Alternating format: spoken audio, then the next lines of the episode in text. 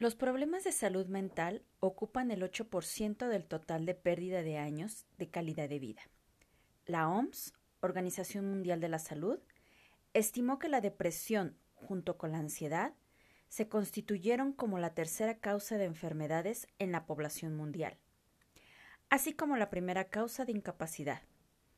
Entre un 20 y 25% de las mujeres padecen depresión y entre un 7 y un 12% de los hombres padecen un episodio depresivo, mientras que en los trastornos de ansiedad es más frecuente en mujeres. Según la OMS, un hombre tiene la mitad de riesgo que una mujer de sufrir ansiedad a lo largo de su vida. La edad de inicio se sitúa entre los 20 y los 40 años, y la posibilidad de padecerla disminuye a medida que la edad aumenta. Sin embargo, da lugar a otras formas de ansiedad que tienen su base en la depresión. La ansiedad y la depresión se pueden desarrollar en una sola persona al mismo tiempo, ya que ambas patologías son formas de adaptarse al entorno.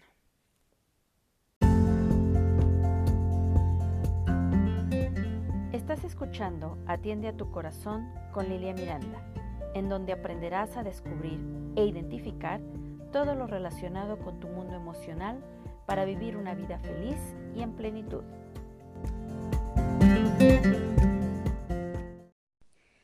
Hola, ¿qué tal? Soy Lilia Miranda, maestra en psicoterapia transpersonal. Estoy aquí para darte información, tips y sugerencias. Antes de presentarte este importante tema, me gustaría enviarte un abrazo lleno de muy buena vibra y energía positiva para que empieces o continúes tu día con mucho ánimo.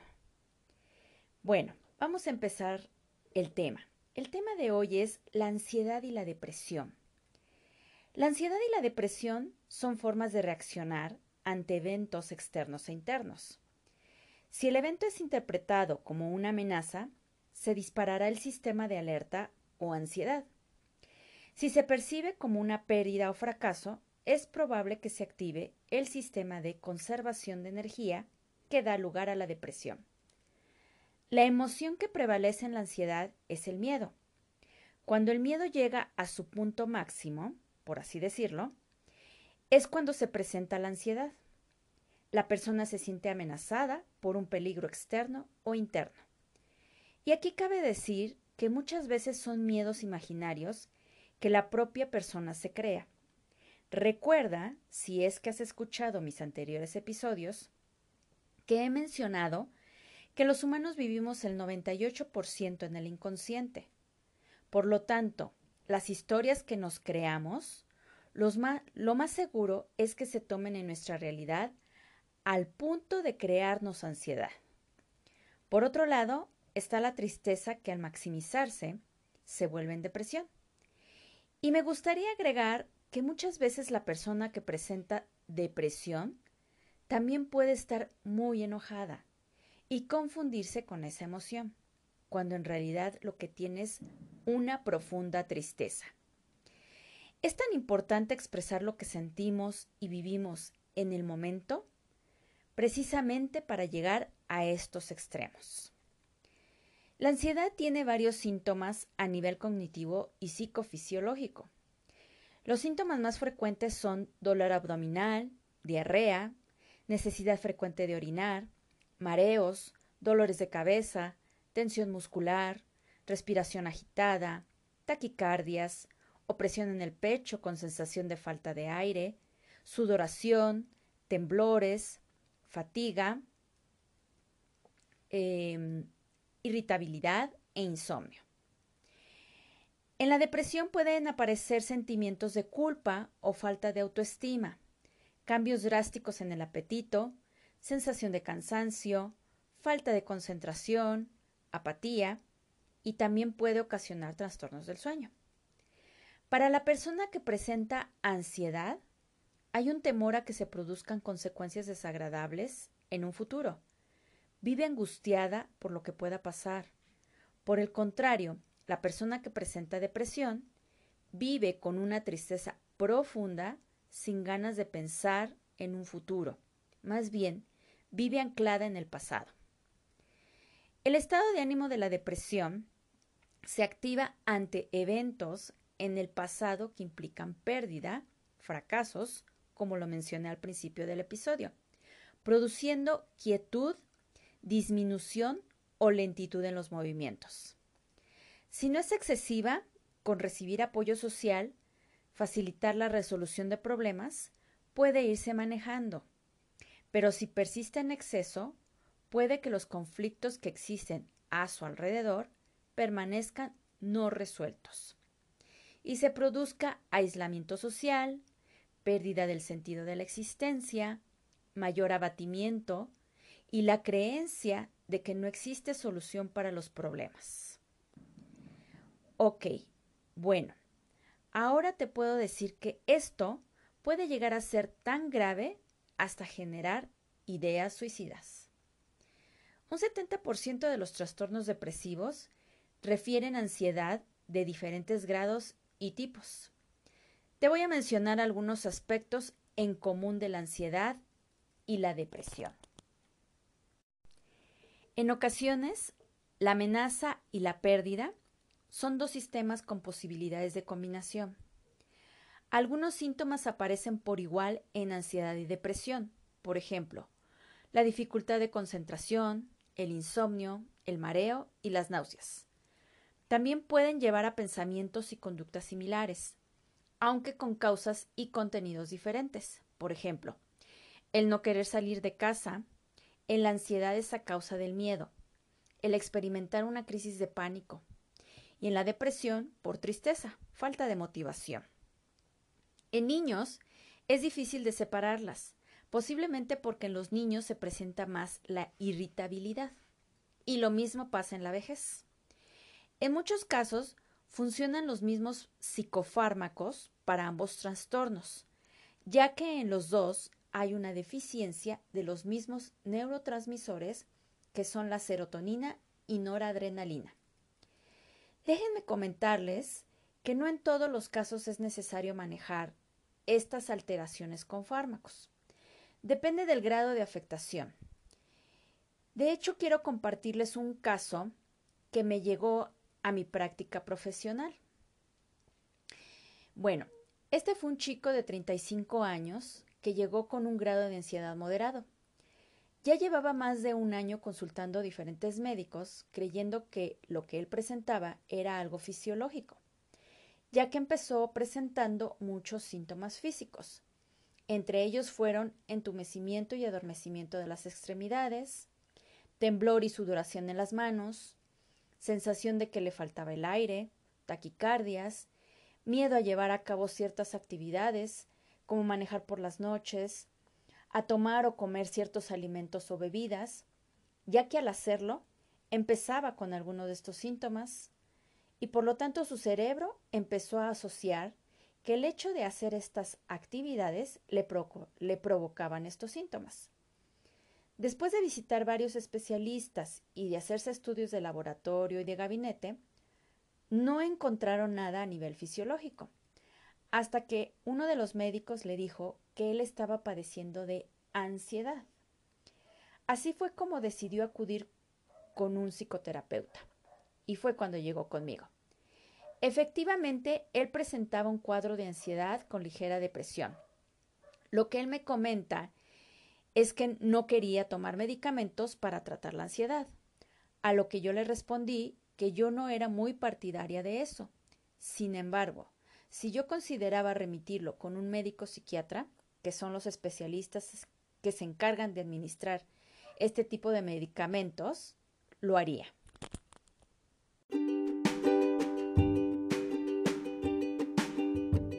Si no has escuchado sobre Anchor, es la forma más fácil de hacer un podcast. Déjame explicarte. Es gratis, existen herramientas de creación que te permiten grabar y editar tu podcast directamente desde tu teléfono o computadora. Anchor distribuirá tu podcast por ti para que pueda ser escuchado en Spotify, Apple Podcasts y muchos más. Puedes ganar dinero con tu podcast sin un mínimo de audiencia. Es todo lo que necesitas para hacer un podcast en un solo lugar. Descarga la aplicación de Anchor gratuita o ve anchor.fm para empezar ya.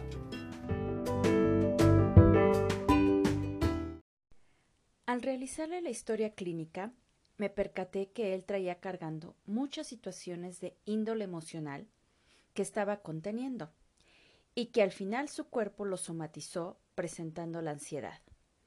Así que a partir de ahí decidí manejarlo primero solo con técnicas de descarga emocional para ver cómo reaccionaba.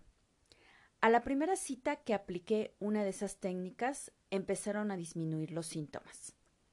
Poco a poco, con cada sesión que tomaba semanalmente, fue avanzando y sin necesidad de tomar medicamento. Los síntomas disminuían cada vez más. Quiero señalar que también influyó mucho la buena disposición del paciente, las ganas de sanarse y la asistencia constante a sus sesiones. Después de cuatro a cinco meses de asistir a sus sesiones, él empezó a dejar de presentar casi en su totalidad estos síntomas con los que llegó al consultorio y a retomar su vida como solía hacerlo antes de que presentara todo esto. Incluso él me refiere que se siente muchísimo mejor, con mucho ánimo y ganas de vivir.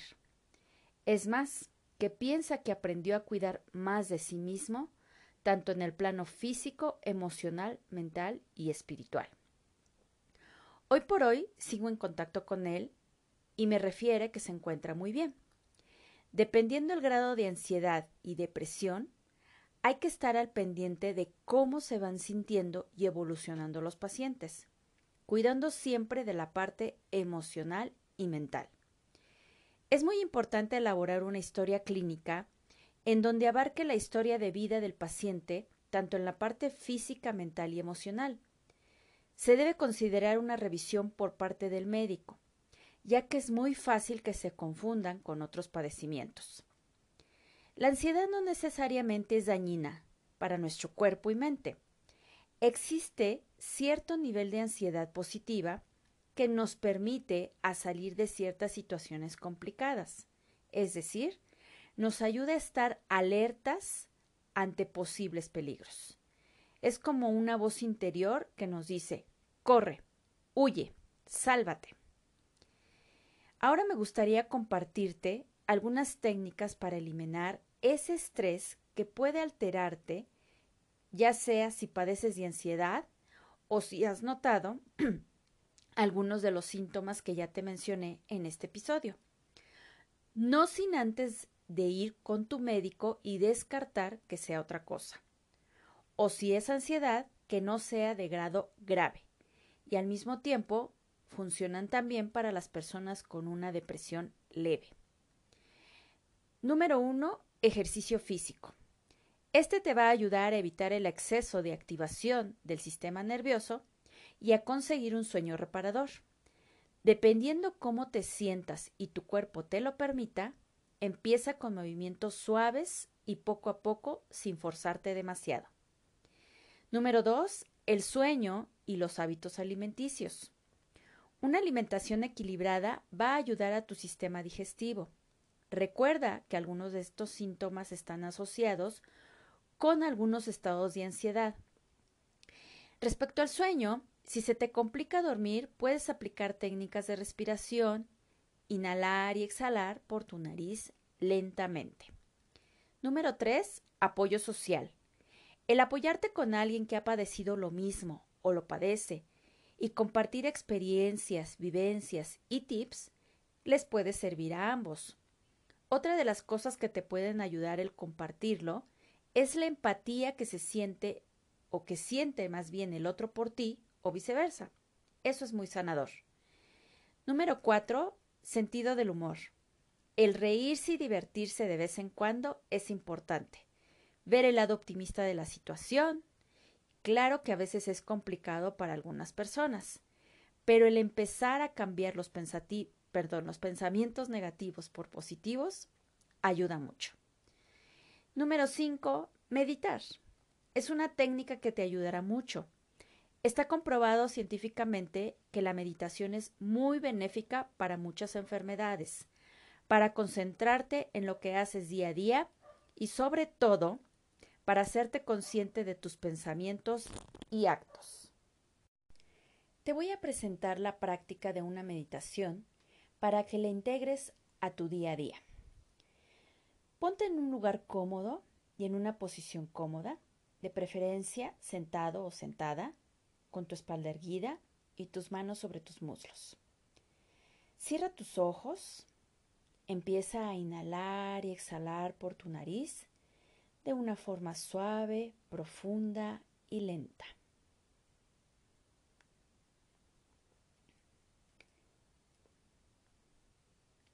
Sin forzar tu respiración, poco a poco ve imaginando que ese aire que respiras viaja por todo tu cuerpo, empezando por tus pies, ahora sube por tus piernas, cadera, glúteos, estómago, tronco superior, pecho, manos, brazos, hombros, cuello, garganta, cara, por todas las partes de tu cara y cabeza.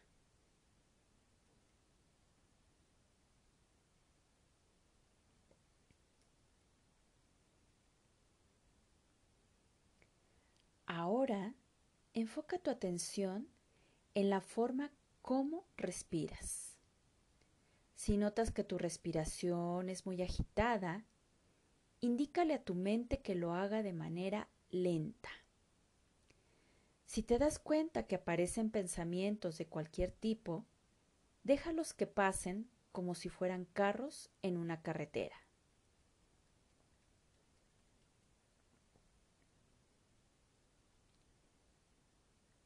Sigue inhalando y exhalando de manera lenta y suave.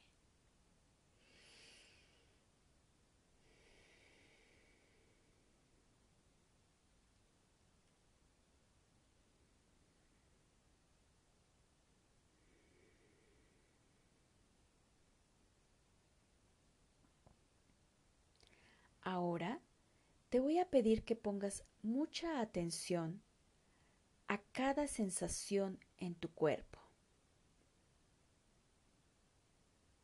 Observa, siente si hay alguna tensión, dolor o incomodidad en alguna parte de tu cuerpo.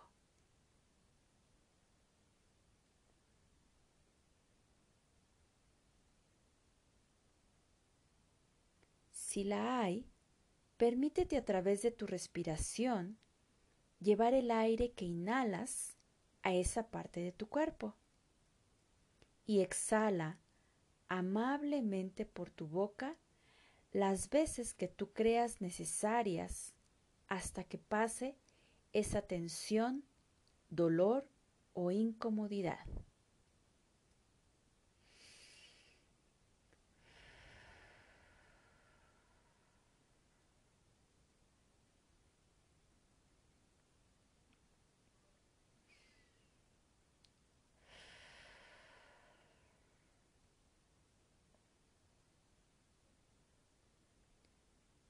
Ahora observa, siente, escucha con mucho cuidado si aparece alguna emoción en tu cuerpo. Puede ser enojo, tristeza, angustia, miedo, frustración, decepción, la que sea que aparezca Obsérvala, siéntala, escúchala.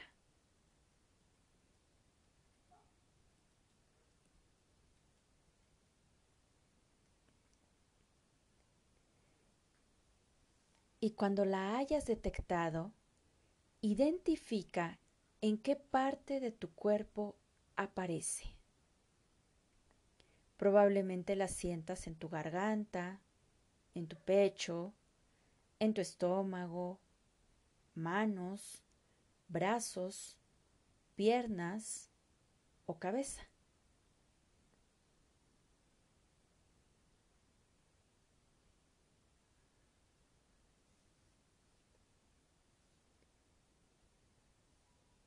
Ahora que ya la identificaste, con el poder que tiene tu mente e imaginación, enfoca tu atención en esa parte del cuerpo y háblale a esa emoción, diciéndole en tu mente lo siguiente. Miedo, tristeza, angustia o la emoción que sientas. Ya te escuché. Ya no te necesito más tiempo aquí en mi cuerpo. Ya me estoy cuidando. Gracias, gracias, gracias. Sigue inhalando y exhalando por tu nariz de manera tranquila, amable y a tu ritmo.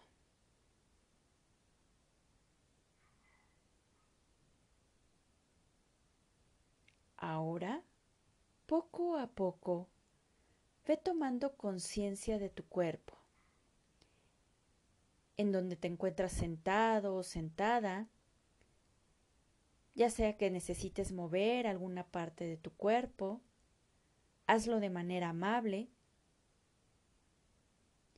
y lentamente abre tus ojos.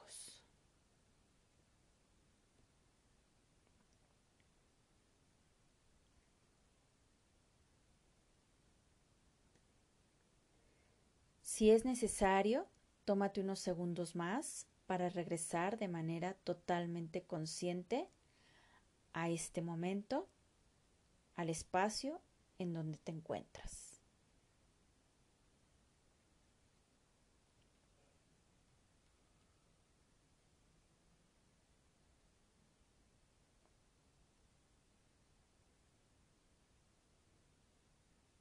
¿Qué tal? ¿Cómo te sientes? Es altamente recomendable practicar esta meditación todos los días. Por supuesto que con esto solamente no va a desaparecer por arte de magia tu ansiedad o depresión. Sin embargo, te será de mucha ayuda para ir tomando conciencia de lo que pasa en tu cuerpo a nivel físico, mental, emocional y espiritual. Si en algún momento del día llegan a aparecer de nuevo estos síntomas físicos o pensamientos negativos, una sugerencia que te puedo hacer es que hagas una pausa de lo que estás haciendo y le digas a tu mente, ya sea en voz alta o mentalmente, cambia. Y después, inhala por tu nariz de manera suave y profunda, exhala por tu boca con fuerza sacando todo el aire que haya en tu cuerpo. Hazlo cuantas veces tú creas que sea necesario, hasta que sientas que esa sensación física o que esos pensamientos negativos están desapareciendo. Esto le funcionó bastante bien al paciente del que te platiqué en este episodio.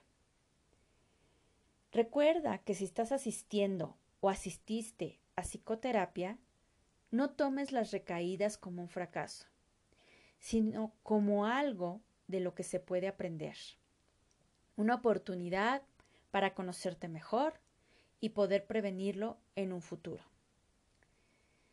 Ahora deseo de todo corazón que te sea de mucha ayuda esta información y sugerencias para tu bienestar. Y si crees que necesitas ayuda profesional, no dudes en buscarla. Es muy importante. Te agradezco de todo corazón que sigas escuchándome cada semana y si te surge alguna duda, comentario, sugerencia o te gustaría tener una consulta, puedes contactarme en mis redes sociales o en mi página web que se encuentran en la descripción de este episodio.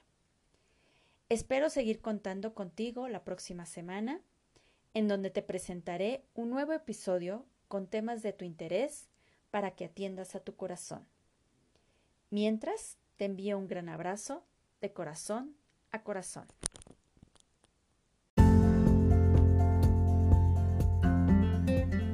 Esto fue Atiende a tu corazón con Lilia Miranda.